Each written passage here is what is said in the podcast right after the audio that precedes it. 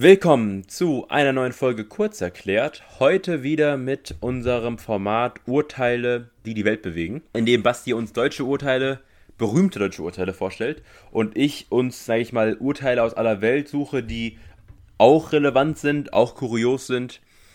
Und ja, heute hat uns Basti natürlich wieder einen Fall rausgesucht, wie erwartet aus Deutschland. Ich tippe mal wieder Strafrecht. Diesmal nein. Nein? Kein, kein Strafrecht. Was, was so ein bisschen Richtung Bundestagswahl geht, also so Richtung Staatsorganisationsrecht. Jetzt sagt mir nicht, wir reden jetzt über Überhangsmandate.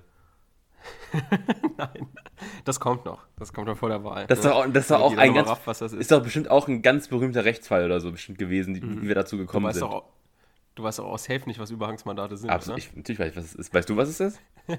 ja, klar. Ja. was die, äh, da spielen doch die Erst- und die Zweitstimme eine Rolle, oder? Ja, das ist schon mal richtig. Sehr gut. Ja, ich, ich weiß, was es ist. Ich hoffe, du weißt, was es ist. Ja, ja ich, natürlich. Haben wir denn aktuell... wir dann kurz davor. Ja, okay. Sehr gut. nee, ich muss wissen, weil ansonsten wird es schwierig. Gut, Basti. So, ich habe heute das Urteil mitgebracht. Wüppesaal-Urteil. Sagt dir das was? Das, da klingelt, da klingelt gar nicht. Also Katzenkönig kannte ich ja noch vom Namen zumindest. Mhm. Jetzt... Wüppesaal nicht, okay. Also Wüppesaal ist erstmal ein ehemaliger Abgeordneter der Grünen und zwar in 80ern. Der war ähm, Bundestagsmitglied 1989, wo dann auch das Bundesverfassungsgericht entschieden hat über einen Antrag, den er gestellt hat.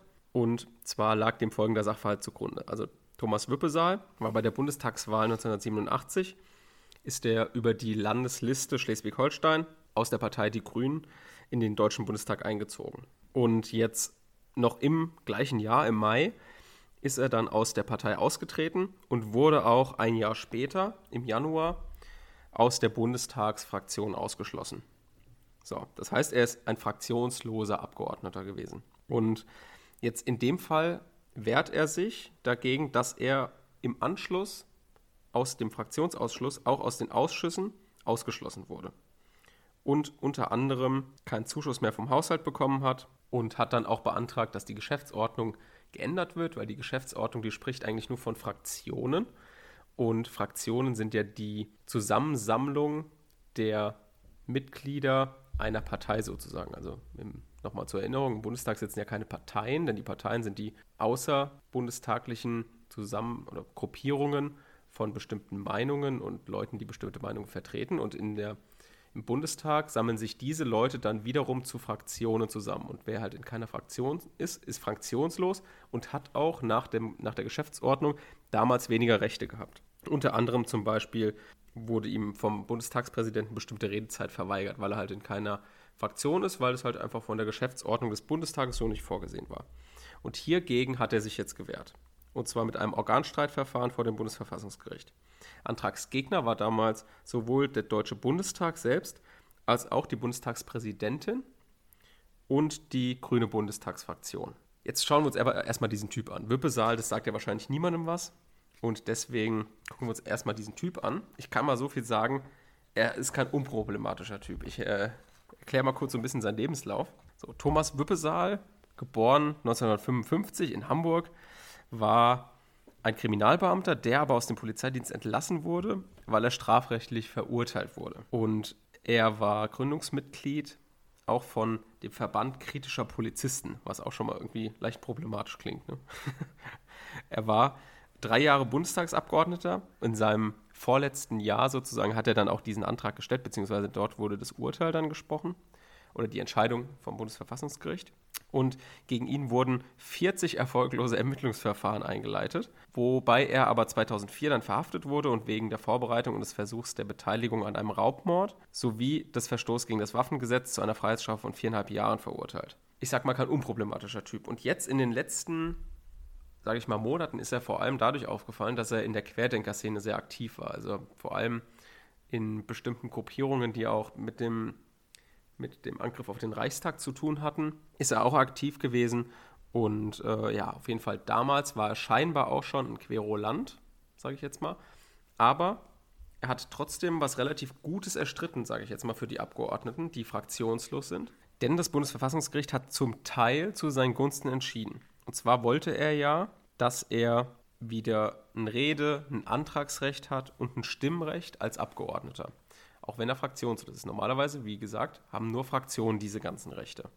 Und jetzt hat das Bundesverfassungsgericht entschieden, okay, das ist irgendwie unfair, dass du jetzt plötzlich, obwohl du gewählt bist, demokratisch legitimiert bist, weniger Rechte hast, als es Fraktionen haben. Und deswegen hast du in den Ausschüssen ein Rede- und Antragsrecht. Was du aber nicht hast, ist ein Stimmrecht. Und zwar aus dem Grund, weil in den Ausschüssen sollen, Ausschüsse sind ja sozusagen Arbeitsgruppen des Bundestages. Und dort werden in der Abbildung des Bundestages bestimmte Sachen erarbeitet und vorbereitet für die Entscheidung im Bundestag. Und jetzt soll dort halt auch stimmrechtlich immer das Verhältnis, das Verhältnis gleich sein. Jetzt ist es aber ein Problem, wenn zum Beispiel, sage ich jetzt mal, fünf Abgeordnete der Linken im Verhältnis zu der CDU und so weiter in diese Ausschüsse gelangen, aber jetzt ja der eine immer dabei sein muss dann in dem Fall. Weißt du, was ich meine, Kurs? Mhm. Also dieses Verhältnis stimmt nicht, weil der eine immer dabei ist, obwohl dann plötzlich von, sage ich mal, 20 Linken nur noch fünf da sind. Und dieses Verhältnis von 1 zu 20, 1 zu 5, das stimmt also nicht mehr. Und deswegen haben sie gesagt, okay, du darfst zwar hier mitreden, du darfst Anträge stellen, um dich politisch zu beteiligen, weil du demokratisch legitimiert bist, aber du darfst halt nicht mit abstimmen, weil das den Ausschüssen oder der Ausschussbildung zuwiderläuft. Und so haben sie dann auch entschieden. Und er hat also auch ein angemessenes Rederecht bekommen im Plenum. Er kann auch im Gesetzgebungsverfahren eingreifen, also zum Beispiel in der zweiten Lesung kann er dann Änderungsanträge einbringen, was auch daraus resultiert, dass er demokratisch legitimiert ist. Er wurde von Bürgern der Bundesrepublik Deutschland gewählt und deswegen musst du auch in Gesetzgebungsverfahren eingreifen können. Außerdem hat das natürlich jetzt wiederum nichts mit diesem, mit diesem Verhältnis zu tun, was ich mit diesen Stimmrechten gerade erklärt mhm. habe.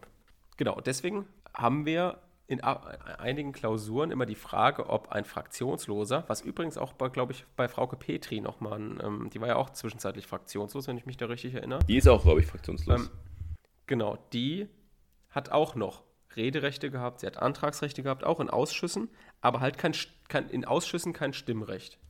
Was halt auf dieses Verhältnis, die Ausschüsse sollen das Verhältnis immer gleich abbilden zum Bundestag, darauf hinausgeht. Genau. Das war soweit die Entscheidung zum Wüppesaal-Urteil. Ein Querulant, der dann doch erfolgreich war. Ja, und der Querulant kam aus den Grünen. Wahnsinn. Wahnsinn. Ja, sehr interessant. Ja, genau. Dann, so. danke fürs Zuhören und bis zum nächsten Mal. Bis zum nächsten Mal. Tschüss. Tschüss.